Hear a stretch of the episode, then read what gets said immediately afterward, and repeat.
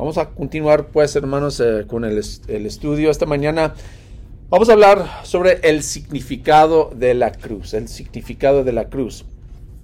Y de hecho, pues, yo creo muchas veces entendemos eso, ¿verdad? los que hemos estado en la iglesia por muchos años, pues pensamos en la cruz, qué es lo que significa, pero a veces no pensamos en todo lo que significa para la historia, porque de hecho significaba algo muy diferente a los antes de Cristo que los después de Cristo. Así que vamos a leer unos versículos para hablar un poco sobre esta idea. Vamos a Gálatas capítulo 3. Gálatas capítulo 3.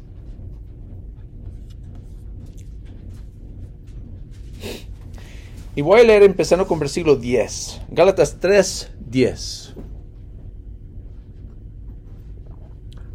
Fíjense muy bien lo que dice aquí, porque de hecho, como digo, eh, eh, nosotros hoy, hoy en día ni, entendemos muy bien lo que es este tipo de castigo. Aún hoy en día en los Estados Unidos hay muchos lugares donde ni permiten eh, este tipo de castigo en que matan a los criminales, ¿verdad? Lo han hecho de varias formas y ahora están diciendo, pues eso es cruel. Y, hoy en día, ¿qué es cruel? Que le inyectan a la persona con una ah, forma de, químicas para matarlos. Y nosotros hoy en día decimos que eso es cruel. Pero de hecho, y no estoy diciendo que no es ni es, pero al compararlo con lo que pasó en la cruz, eso es cruel, ¿verdad? Entonces fíjense lo que dice Gálatas capítulo 3, versículo 10. Dice, todos los que viven por las, por las obras que demanda la ley están bajo maldición. ¿Por qué? Está escrito, maldito sea quien no practique fielmente todo lo que está escrito en el libro de la ley. Ahora bien, es evidente que por la ley nadie es justificado delante de Dios, porque el justo vivirá por la fe la ley no se basa en la fe. Por el contrario, quien practique estas cosas vivirá por ellas. Pero fíjense lo que dice el versículo 13. Cristo nos rescató de la maldición de la ley al hacerse maldición por nosotros, pues está escrito, maldito todo el que es colgado de un madero. Entonces hoy vamos a hablar un poco sobre lo que significaba la cruz, primeramente por los romanos y luego por los hebreos y luego por lo que significa para nosotros esta idea de la cruz. primeramente, ¿qué es lo que significaba la cruz para los romanos? De hecho, en ese entonces, los romanos hacían eso a los criminales, los peores de los peores. Y muchas veces ni, ni, ni lo hacían por los, los propios romanos. Era un castigo demasiado feo para su, propio, uh, su propia nación. Entonces casi nunca se veía un romano crucificado en la cruz, porque eso es un, pues algo bajo nosotros. Lo reservaban para los criminales de otros países, de otros lugares, de otras naciones. Y de hecho, aún así, los peores. demostraba el, bajo estatus del ejecutado, que esta persona no es una buena persona, ni, ni pertenece a, nuestra nación, es, basura en los ojos de los romanos. Y era el, peor muerte imaginable.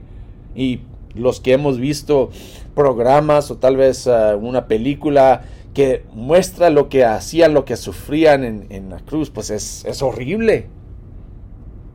Era para, para ellos en ese entonces un ejemplo al, ver a esta persona ahí en la cruz, colgado en la cruz, sufriendo, gritando, llorando, con tanta sangre, tanto sufrimiento, es un aviso para los demás.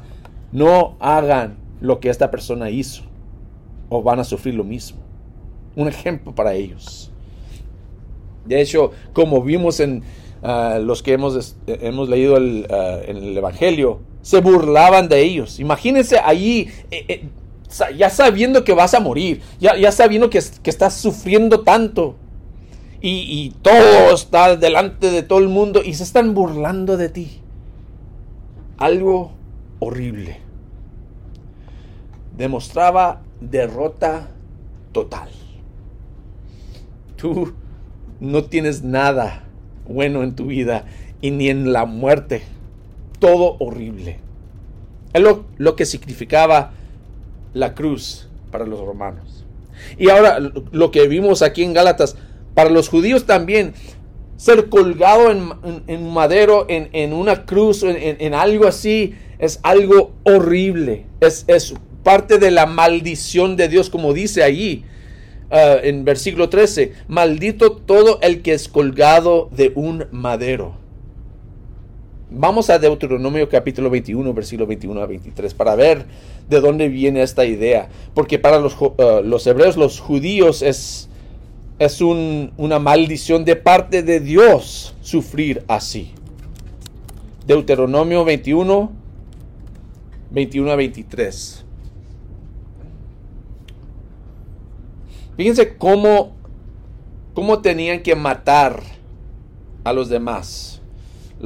las formas en, en uh, castigar uh, a los que, que hacían lo malo. Deuteronomio capítulo 21, versículos 21 a 23.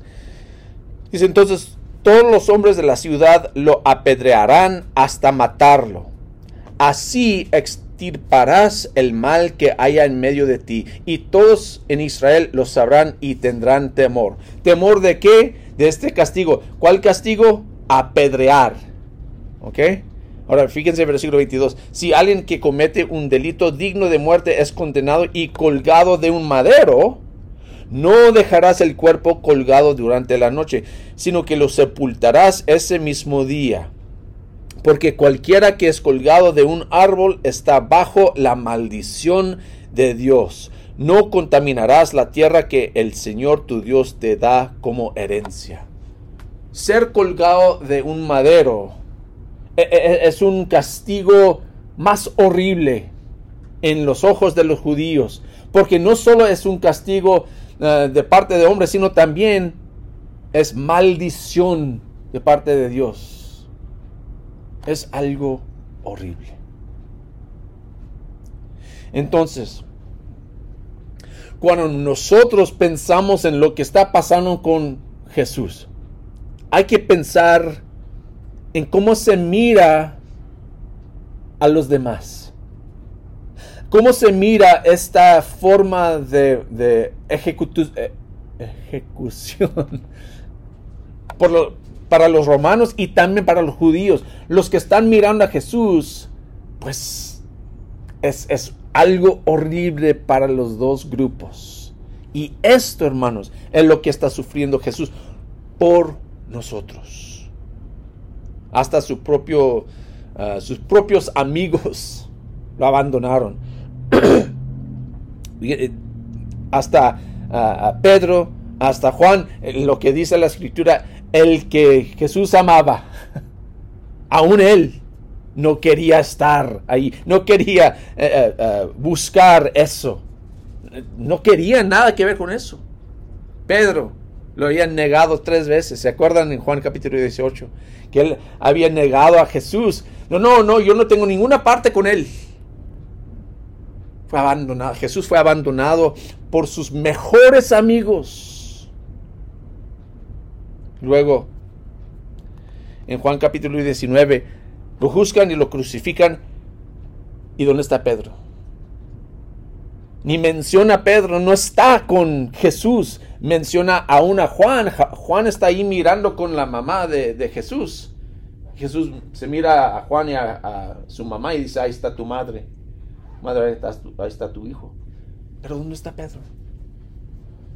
No, querían, no querían nada que ver con Jesús en ese momento porque es una maldición. Fue completamente abandonado por sus amigos, por el gobierno y aún de hecho por su propio Padre. Vamos a Mateo 27. Versículo 46, 5 a 46.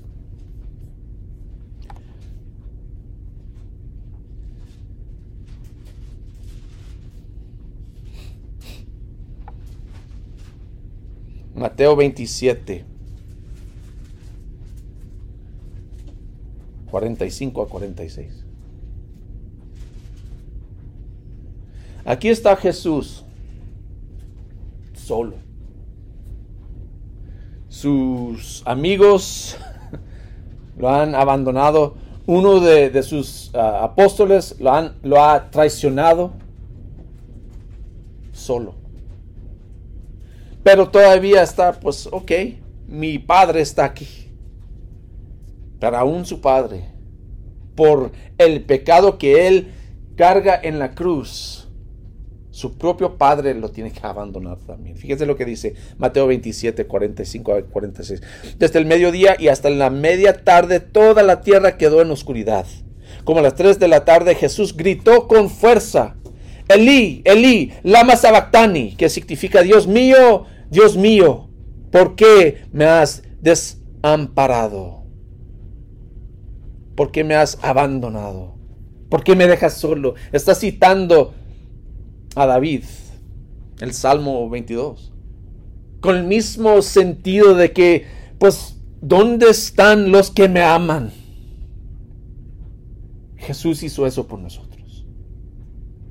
Jesús aceptó esa vergüenza, esa derrota, ese abandono por nosotros. Entonces, si vamos después a Mateo 28, vamos a ver lo que significa esta cruz para nosotros. Mateo 28, versículo 1, dice, Después del sábado, al amanecer del primer día de la semana, María Magdalena y la otra María fueron a ver el sepulcro. Sucedió que hubo un terremoto violento, porque un ángel del Señor bajó del cielo y, acercándose al sepulcro, quitó la piedra y se sentó sobre ella. Su aspecto era como el de un relámpago y su ropa era blanca como la nieve.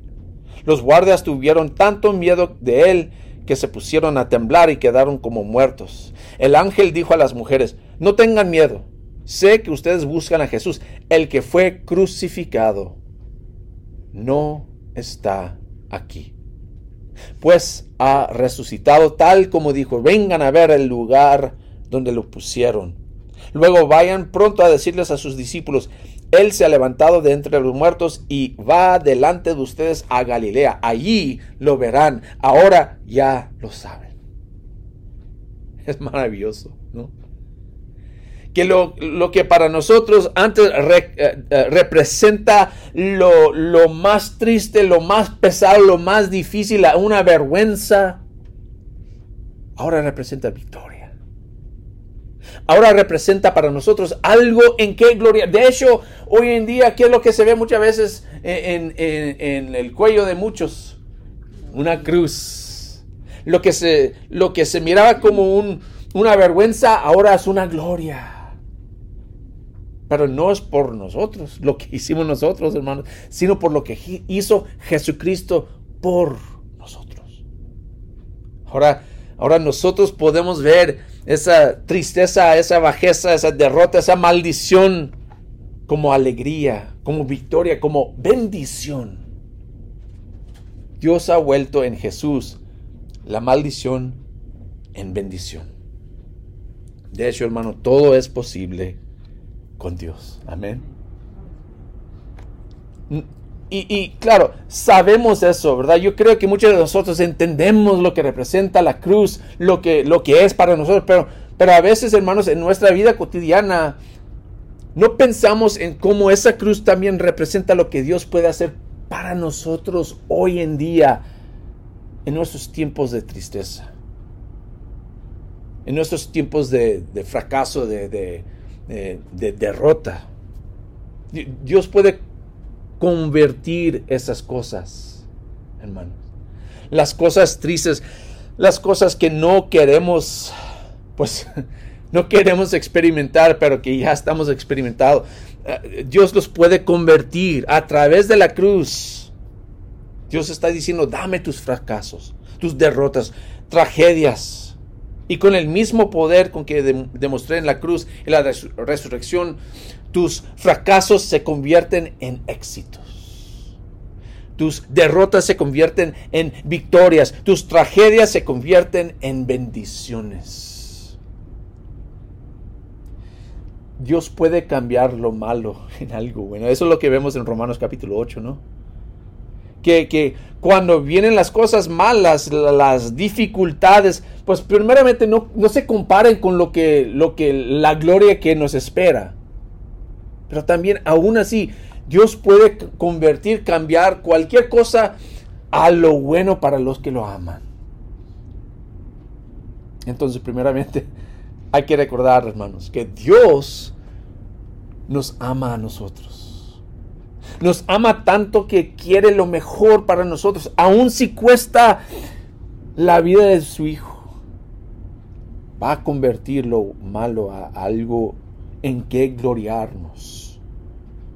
No sé qué está pasando en, en, sus vidas, hermanos. Que si están sufriendo en algo, que si hay algo pesado, difícil, que están experimentando, pero hay que darle eso al Señor. Que el Señor lo puede hacer de eso algo bueno. Tal vez no como no en una manera que podemos ver en ese momento, hermanos, pero hay que confiar que si puede convertir algo tan horrible como la cruz en gloria, pues también algo que no es tan horrible en nuestras vidas, también lo puede convertir en algo que nos ayuda a conocerlo mejor que nos, que nos da una esperanza que ni se puede describir, un, gozo que traspasa el gozo. El mensaje es suyo, hermanos, esta mañana. Espero que, que hay algo que los anima a continuar día tras día. Si no has dado tu vida a Cristo, si no has sido bautizado en su nombre por el perdón de tus pecados, recibir el Espíritu Santo, hoy también puedes hacer eso. Puedes aceptar lo que representa esa cruz para ti y dar su vida, dar tu vida a Él para vivir pues de una manera diferente, con una esperanza diferente. Bueno, si hay algo que podemos ayudarles hermanos aquí, pueden platicar conmigo después, podemos platicar y ponernos de acuerdo y ahí está el agua, siempre está listo hermanos. Vamos al Señor en oración.